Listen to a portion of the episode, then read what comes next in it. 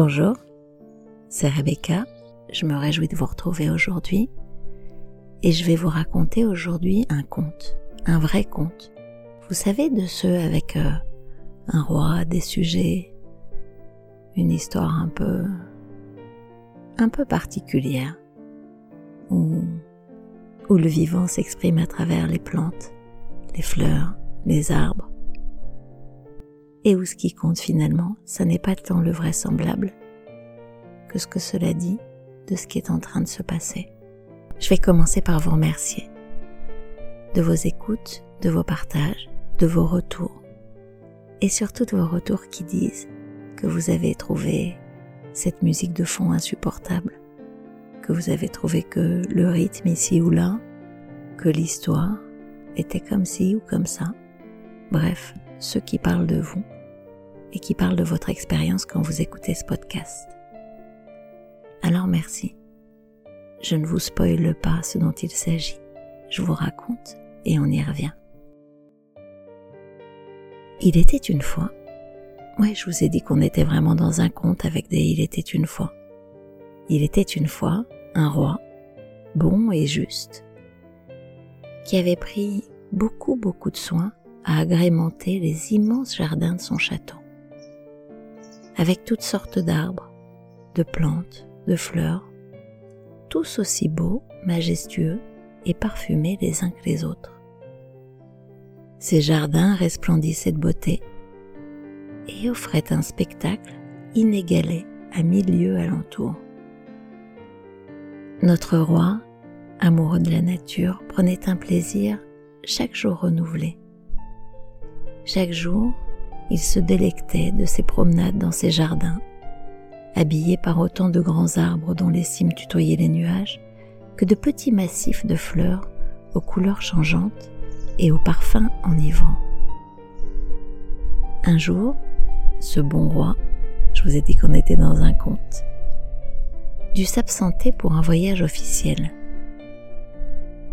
Il partit, et lorsqu'il revint, il n'avait qu'une hâte, retrouver les couleurs, les parfums et la composition harmonieuse de ses jardins.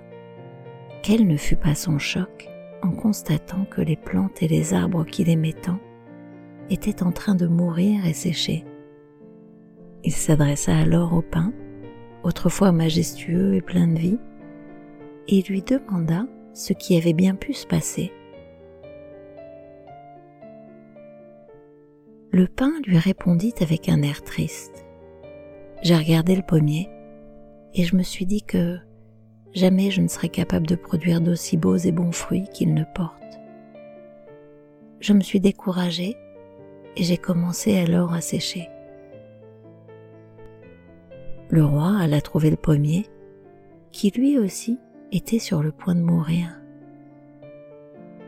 À son tour, il l'interrogea, et celui-ci dit avec un air plus triste encore.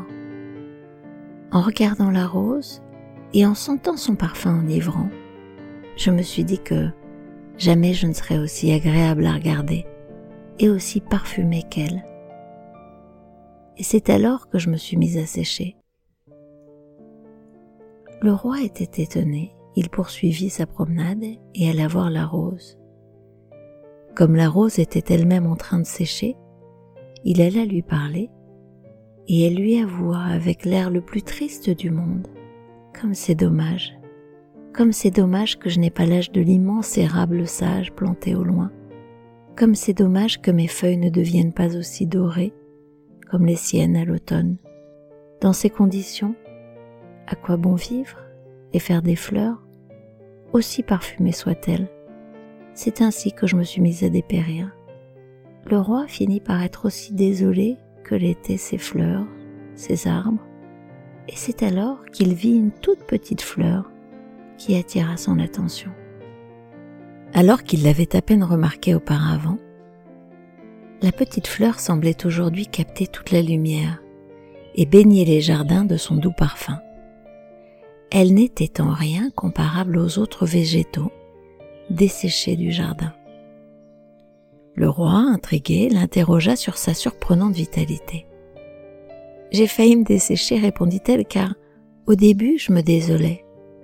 Jamais je n'aurais la majesté d'un pin qui conserve sa verdure toute l'année, ni la beauté et encore moins le parfum de la rose. Et que dire de la sagesse de l'érable? Désespérée que j'étais, j'ai voulu mourir moi aussi. Puis, je me suis rappelé, je me suis rappelé que vous aviez choisi de me placer ici, de m'arroser, de prendre soin de ma terre. Vous m'aviez accordé autant d'importance qu'au pain, qu'à la rose et qu'à l'érable. C'est donc que vous vouliez de moi autant que des autres, tel que je suis, et que j'ai toute ma place dans ce jardin j'ai toute ma place dans ce jardin. À partir de ce moment-là, j'ai décidé de m'aimer tel que je suis et de contribuer à mon niveau à rendre ce jardin aussi agréable que possible. C'est exactement ce à quoi je m'emploie depuis que vous êtes parti et ce à quoi je m'emploierai tant que je serai en vie. Voilà, au-delà de de toutes les démarches de développement personnel, de d'injonctions, de tendances un peu gloubi-boulka. Pourquoi en vrai est-il important de s'aimer, de s'accepter? Ce que je vous partage, c'est ma croyance. D'abord parce que je pense que on a du mal à aimer l'autre pour ce qu'il est si on n'est pas en capacité de s'aimer soi aimer l'autre pour ce qu'il est vraiment, pleinement. Juste célébrer le fait qu'il existe. Et finalement, si on poussait un peu, si je vous disais que vous allez vivre avec quelqu'un qui vous insupporte pendant des années, j'imagine que ça vous ferait le même effet qu'à moi.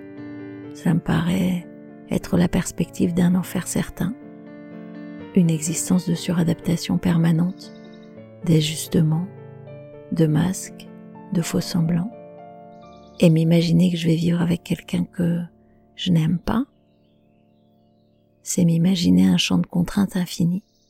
Et pourtant, nous sommes le premier individu avec lequel nous vivons.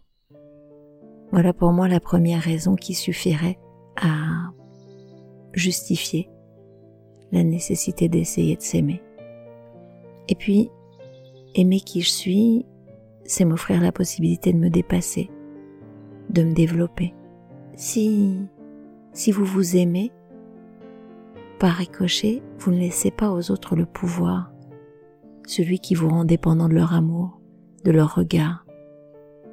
Vous vous respectez et vous indiquez aux autres quel est le cadre qui vous respecte également. Prenez quelques minutes, vraiment dans le calme, en retrait des autres, et demandez-vous, que fais-je aujourd'hui pour me respecter? Que fais-je aujourd'hui pour m'aimer? Si votre réponse à vous-même est peu de choses, vous pourriez commencer par imaginer quel premier petit pas, quelle première action même minime, vous pourriez faire expérimenter, pour voir ce que cela vous fait vivre, et puis réitérer en progressant gentiment. Ou alors, peut-être découvrir que vous êtes au bon endroit de votre amour pour vous-même. Et puis il est souvent question de nos enfants, de nos amis, des autres, de l'exemplarité de ce qu'on montre. Et j'imagine que S'aimer, c'est aussi montrer à nos enfants quelle route prendre, ou à nos parents, ou à nos amis. Merci d'avoir écouté ce 37e épisode d'Histoire pour les grandes personnes. Je vous retrouve dans 15 jours. Abonnez-vous gratuitement sur toutes les plateformes Spotify, Google, Apple, Deezer et tant d'autres. Faites-moi plaisir et laissez-moi un petit commentaire, une étoile cela m'encourage et ça permet d'augmenter la visibilité de ce podcast. Merci et à bientôt dans Histoire pour les grandes personnes. Au revoir.